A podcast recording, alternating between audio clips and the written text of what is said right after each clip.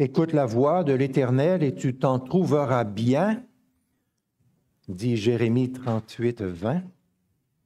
Écoute la voix de l'Éternel, tu t'en trouveras bien.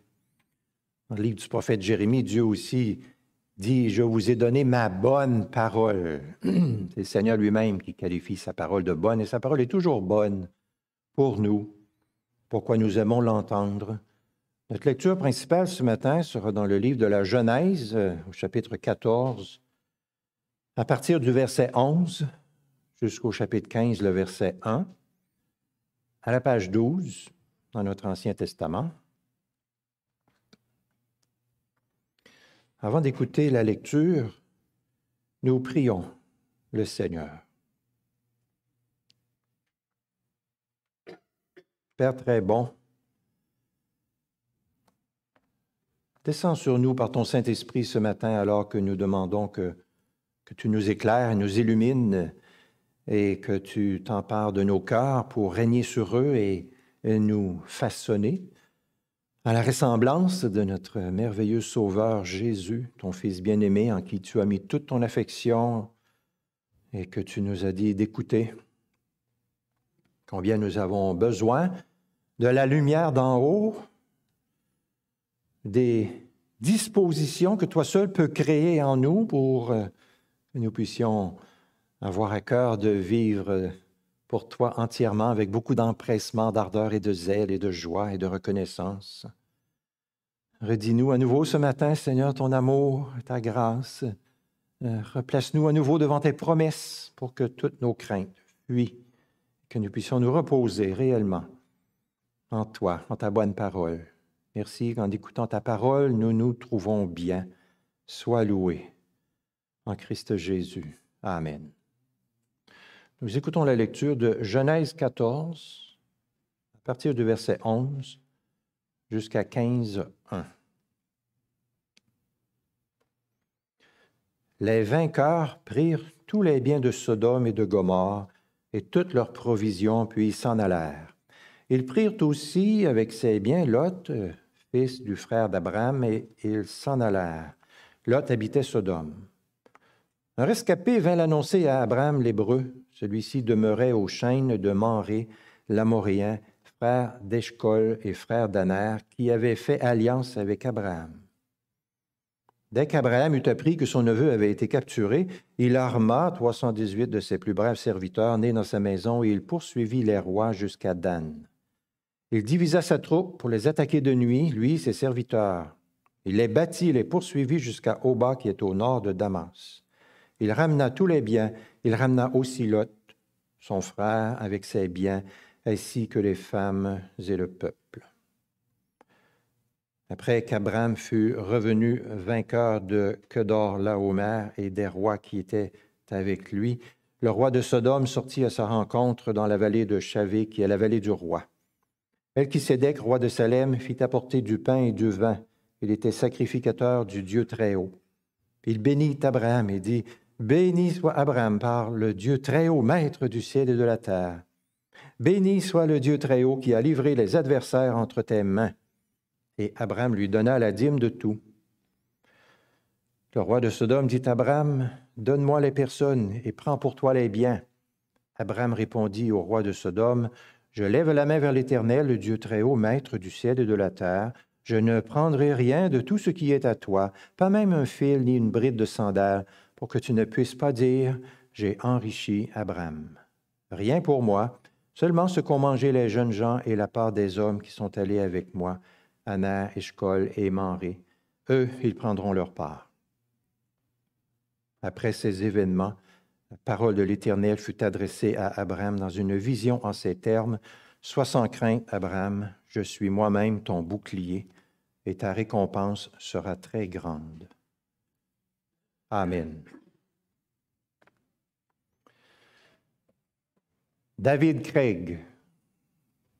Ce nom n'est pas inconnu à plusieurs d'entre vous qui l'avez côtoyé à une certaine époque de votre vie.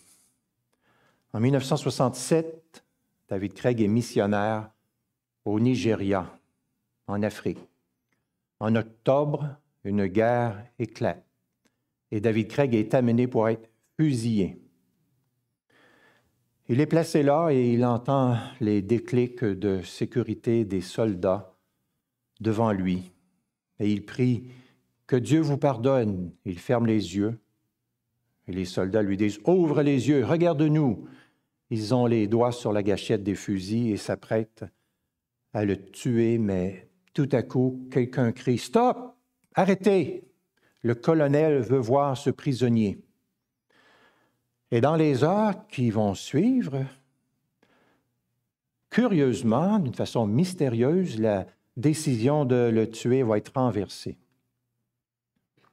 Et David Craig va vivre 34 autres années par la suite et va être utilisé par Dieu pour mettre sur pied ou travailler à la mise sur pied de l'Église réformée du Québec. Le lendemain où il avait failli être fusillé, il a écrit ceci. Je ne me suis jamais senti vraiment seul. Je suis tout à fait certain que Dieu était avec moi.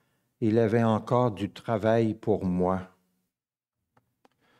Les enfants de Dieu sont immortels tant qu'ils n'ont pas terminé la mission que Dieu leur confie sur la terre. Et une fois que la mission est terminée, le Seigneur vient nous chercher selon son plan sage et aimant, et il nous ramène avec lui. Cette vérité de la protection du Seigneur sur ses enfants est illustrée par l'image biblique du bouclier.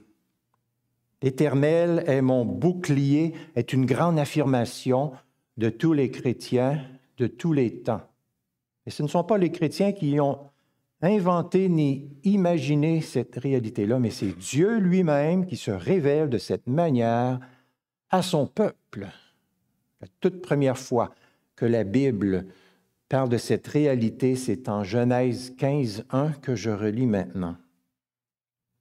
Après ces événements, la parole de l'Éternel fut adressée à Abraham dans une vision en ces termes. Sois sans crainte, Abraham, je suis moi-même ton bouclier et ta récompense sera grande. Je suis moi-même ton bouclier, c'est la promesse de Dieu. Chaque promesse de Dieu est comme une douce caresse du Seigneur pour nous. Nous verrons ce matin d'abord la situation dans laquelle Abraham se trouvait.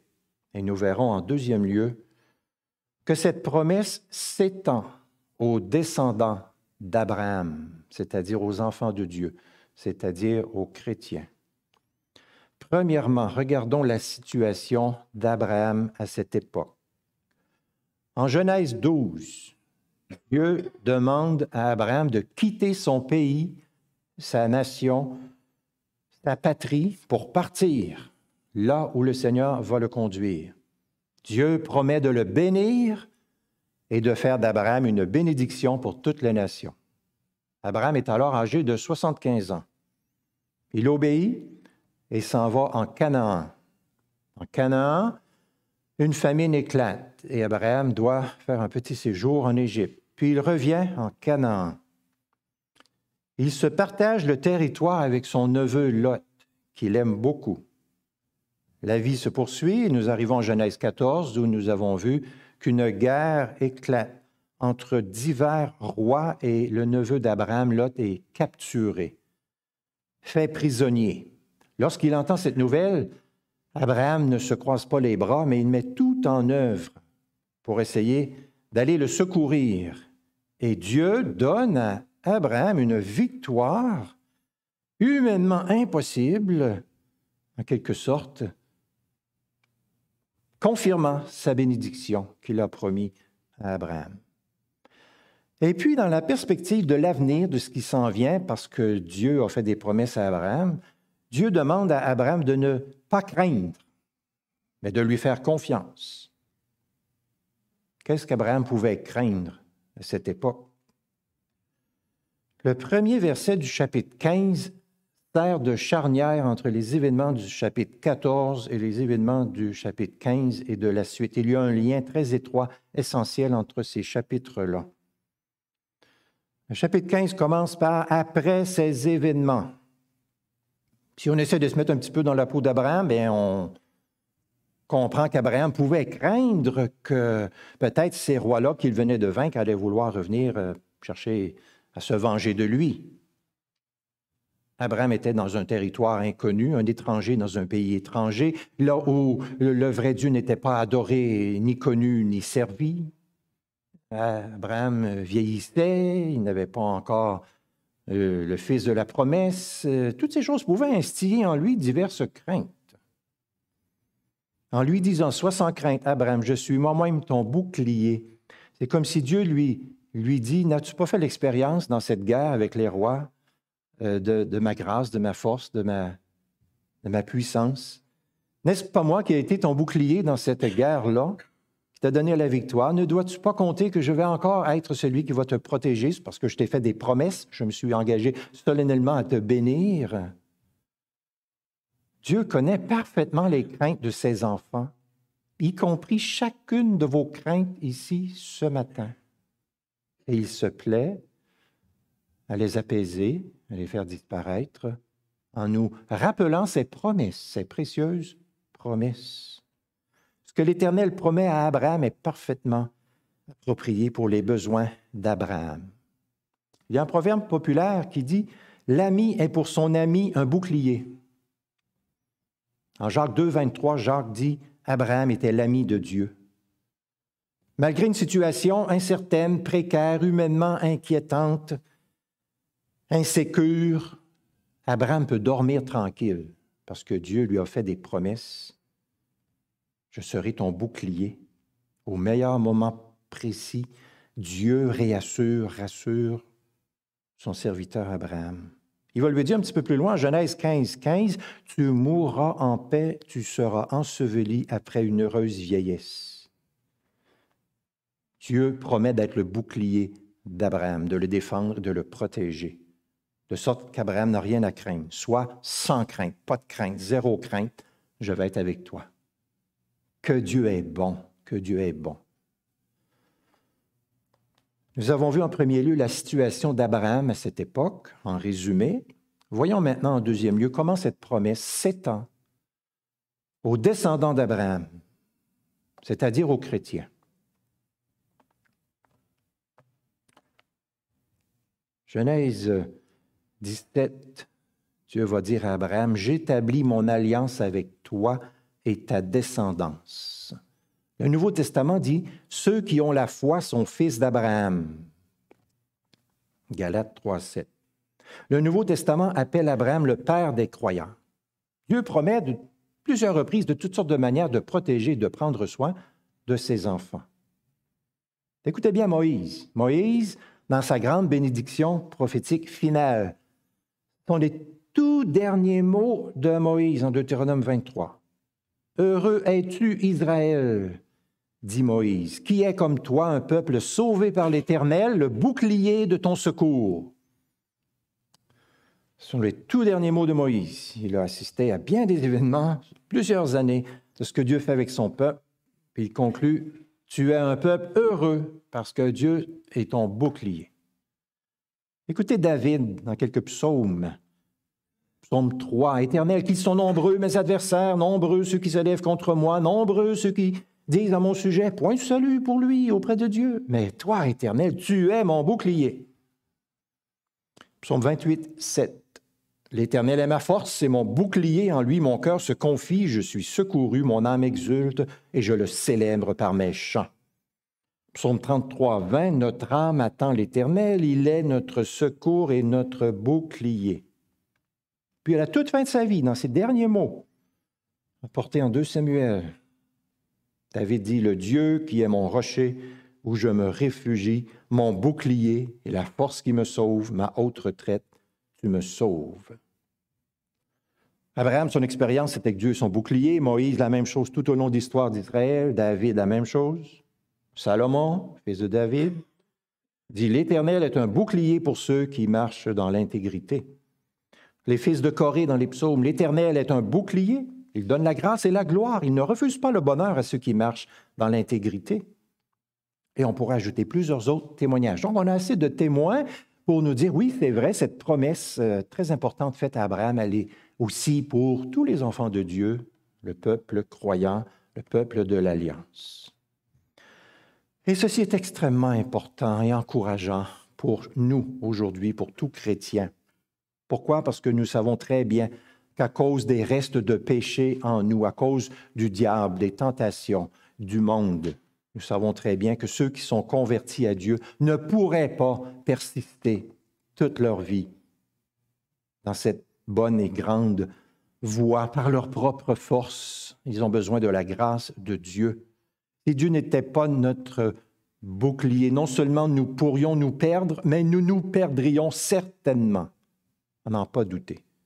Mais Dieu est fidèle, il promet d'être le bouclier de son peuple, il protège miséricordieusement ses bien-aimés, et il nous garde puissamment en lui jusqu'à la fin. Nous tenons ferme parce que nous sommes tenus fermement par l'Éternel notre Dieu. La puissance de Dieu qui fortifie et conserve les vrais fidèles est trop grande pour être vaincue. Dieu ne permet pas que ses enfants tombent au point de perdre l'état d'adoption, la justification et qu'ils se retrouvent dans la perdition éternelle. Dieu ne permet pas ça. Jésus a dit, Personne n'arrachera mes brebis de ma main. Dieu garde ses élus en vue du salut et les protège tout au long de leur, existence pour qu'ils arrivent bon, à bon port. Nos pères dans la foi ont dit, si nous n'avions pas cette consolation, nous serions les plus misérables de tous les hommes. Cette doctrine est pour nous un trésor d'un prix inestimable. L'Éternel est notre secours et notre bouclier contre les dangers. Quels dangers? Les dangers multiples liés à l'œuvre de notre adversaire, le diable. La Bible nous permet de connaître cet adversaire en nous donnant sa biographie, entre autres en nous révélant les noms que Dieu lui donne. L'ennemi. Hein? La Bible dit que le diable est un serpent rusé, le grand dragon, le voleur, un meurtrier, un menteur, père du mensonge. Le tentateur, le malin, le mauvais, il se déguise, il séduit, il trompe. En Apocalypse 9, 11, il est appelé Apollyon, ce qui signifie destructeur. C'est exactement ce qu'est l'ennemi. C'est un destructeur qui cherche à détruire notre foi et à détruire notre vie et il réussirait sans aucun doute si Dieu n'était pas notre bouclier. Le voyage du pèlerin nous fait assister à une rencontre entre Chrétien et Apollyon. Écoutez ce récit. Chrétien aperçut un terrible ennemi qui venait au-devant de lui. Son nom est Apollyon. Chrétien commença à avoir peur et à se demander s'il voulait continuer à avancer ou bien rebrousser chemin il résolut de tenir ferme contre Apollyon. Apollyon le rejoignit aussitôt. Il se mit dans une violente rage et dit à Chrétien, Je suis venu contre toi dans l'intention de te combattre. Apollyon se plaça alors en travers du chemin et lança une flèche enflammée vers la poitrine de Chrétien, mais Chrétien la repoussa avec le bouclier qu'il avait à la main et évita le danger. Apollyon lançait sur Chrétien ses flèches, drues comme grêle, mais Chrétien les évitait avec son bouclier. Apollyon l'attaquait toujours plus vigoureusement, mais Chrétien prit courage et résista fermement autant qu'il le put. Ce combat dura une demi-journée. Quand tout fut fini, Chrétien dit Je veux remercier celui qui m'a donné la victoire sur Apollyon. J'aurais succombé si mon roi n'eût été prompt à me secourir. Par son puissant secours, j'obtins la délivrance. Béni soit à jamais mon divin protecteur. Donne-moi désormais de vivre pour ta gloire, toi qui, dans ce combat, fus mon libérateur. Tu as délivré chrétien qui se confiait en Dieu. L'apôtre Paul dit en Éphésiens 6, Fortifiez-vous dans le Seigneur et par sa force souveraine. Revêtez-vous de toutes les armes de Dieu afin de pouvoir tenir ferme contre les manœuvres du diable. Prenez en toutes circonstances le bouclier de la foi avec lequel vous pourrez éteindre tous les traits enflammés du malin. Nous sommes dans une guerre, une guerre spirituelle. La vie chrétienne inclut une guerre spirituelle où l'ennemi est toujours en train de chercher à nous détruire chaque jour, 24 heures par jour, 365 jours par année. Il ne prend jamais sa retraite, il est toujours actif pour essayer de nous décourager de toutes sortes de manières, mais Dieu ne nous laisse pas sans protection. Nous sommes à l'abri à cause de Dieu qui dit Sois sans crainte, je suis moi-même ton bouclier. Ça nous rassure, ça nous réconforte. Et ça nous amène à dire, comme chrétien dans le récit que je viens de faire, je veux remercier celui qui m'a donné la victoire sur Apollyon. J'aurais succombé si mon roi n'eût été prompt à me secourir. Par son puissant secours, j'obtins la délivrance. Béni soit à jamais mon divin protecteur. Donne-moi désormais de vivre pour ta gloire, toi qui dans ce combat fus mon libérateur. Sois sans crainte, je suis moi-même ton bouclier. Cette promesse-là, elle est chère au cœur chrétien. Et nous devons nous l'approprier toujours davantage par la foi, mais aussi par la prière. Quand nous voyons dans les psaumes, les psalmistes dire que l'Éternel est leur bouclier, la plupart du temps, avant ou juste après, ils sont en train d'invoquer Dieu, de chercher le secours de Dieu, de se réfugier en Dieu face à des ennemis. Je suis ton bouclier. C'est peut-être pour ça que le Seigneur nous a appris, le Seigneur Jésus a prié, ne nous laisse pas entrer dans la tentation, mais délivre-nous du malin. Le catéchisme de Heidelberg explique cette requête en disant, puisque de nous-mêmes nous sommes si faibles que nous ne serions pas capables de subsister un instant, et que de plus nos ennemis mortels, le diable, le monde et notre propre chair nous assaillent sans cesse, Seigneur, veuille nous soutenir et nous fortifier par la puissance de ton Saint-Esprit. Ainsi seulement nous pourrons leur résister avec courage et ne pas succomber dans ce combat spirituel jusqu'à ce que nous ayons remporté une pleine victoire. Pierre l'apôtre dit, le diable rôle comme un lion, rugissant, cherchant qui dévorer. Tout le temps, il est en alerte pour venir essayer de nous décourager. Nos convoitises cherchent à nous dominer, mais Prenons courage, l'Éternel est notre bouclier et veille sur nous. La requête du Notre Père, ne nous laisse pas entrer dans la tentation, mais délivre-nous du malin, est suivie immédiatement de car c'est à toi qu'appartiennent au siècle des siècles le règne, la puissance et la gloire. Nous demandons à Dieu d'être en quelque sorte ce qu'il a promis d'être, notre bouclier. Nous nous référons à sa puissance, à lui appartient au, siècle des siècles la puissance pour qu'il vienne nous donner ce dont nous avons besoin pour être à l'abri de l'ennemi. Un serviteur de Dieu a dit, toute faute et toute chute a pour origine la faiblesse de notre foi. Un homme qui aurait une foi parfaite saisirait ce que Dieu lui offre et triompherait de toutes les tentations, comme Jésus lui-même en a triomphé. Cette requête du Notre Père nous oblige à fortifier sans cesse notre foi en notre Père et en notre Sauveur Jésus-Christ. Fortifier notre foi, avoir recours à lui. En lui, je me confie, je suis secouru. Le fait que Dieu est le bouclier de ses enfants, de tous ses enfants, partout sur la terre, dans toute l'histoire du monde, nous donne une petite idée de sa puissance infinie de sa sagesse infinie. L'Éternel est mon bouclier. Commençons chacune de nos journées avec cette confiance, cette assurance, et terminons chacune de nos journées dans la joie, reconnaissant d'avoir un Dieu qui veille ainsi sur nous et qui est notre grand protecteur. Les dangers abondent, surabondent, l'ennemi a toutes sortes de flèches, de traits enflammés, de pièges, de bombes, de missiles, de torpilles, de mines, de toutes sortes de choses, mais nous sommes à l'abri et en sécurité grâce à Dieu. Tout ce qui menace notre salut pourrait nous séparer de Dieu, c'est neutralisé par Dieu. Psaume 91, 14, il est dit, Je le protège car il connaît mon nom. C'est Dieu qui parle. Mon fidèle, mon enfant, mon... il connaît mon nom, je le protège. Avant de conclure, voici deux témoignages. Le premier témoignage est celui de l'apôtre Paul. Vous êtes familier avec le livre des Actes des Apôtres, avec les épîtres de Paul. Vous savez très bien qu'à de multiples reprises, il a été menacé, il y a eu des complots contre lui, de toutes sortes. Dans Acte 23, par exemple, il nous est raconté que plus de 40 hommes se sont engagés à ne rien manger ni boire tant qu'ils ne l'auraient pas tué.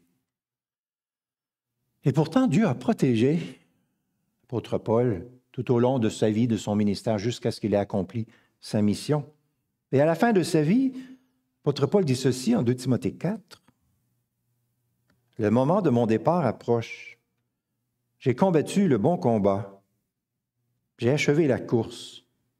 J'ai gardé la foi. Démas m'a abandonné par amour pour le monde présent. Alexandre m'a fait beaucoup de mal.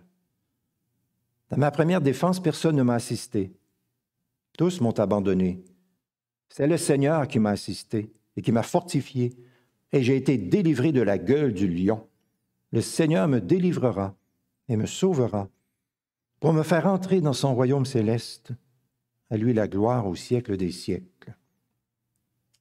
Le Seigneur a été le bouclier de Paul. Paul était reconnaissant et assuré que c'était ça. C'est pourquoi il avait pu accomplir son, son ministère. De cette façon-là, Dieu l'avait assisté, protégé, délivré, fortifié, entouré.